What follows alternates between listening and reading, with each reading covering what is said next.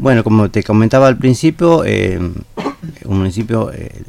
el, que encuentro en el 2014, con muchas deficiencias en todo sentido. Eh, hoy creo que, bueno, finalizando ya a meses de, de, culminar con mi segundo mandato, hemos conseguido muchas obras importantes como, por ejemplo, el agua, que se ha hecho una obra importantísima con una nueva red, con una nueva planta de agua, tenemos cloacas, tenemos alumbrado público en el 100% de la ciudad con luminaria LED, hemos refaccionado plazas, hemos conseguido eh, núcleos húmedos para familias de muy bajos recursos, también trabajamos eh, con el programa de viviendas sociales, del cual llevamos casi 400 viviendas construidas, en,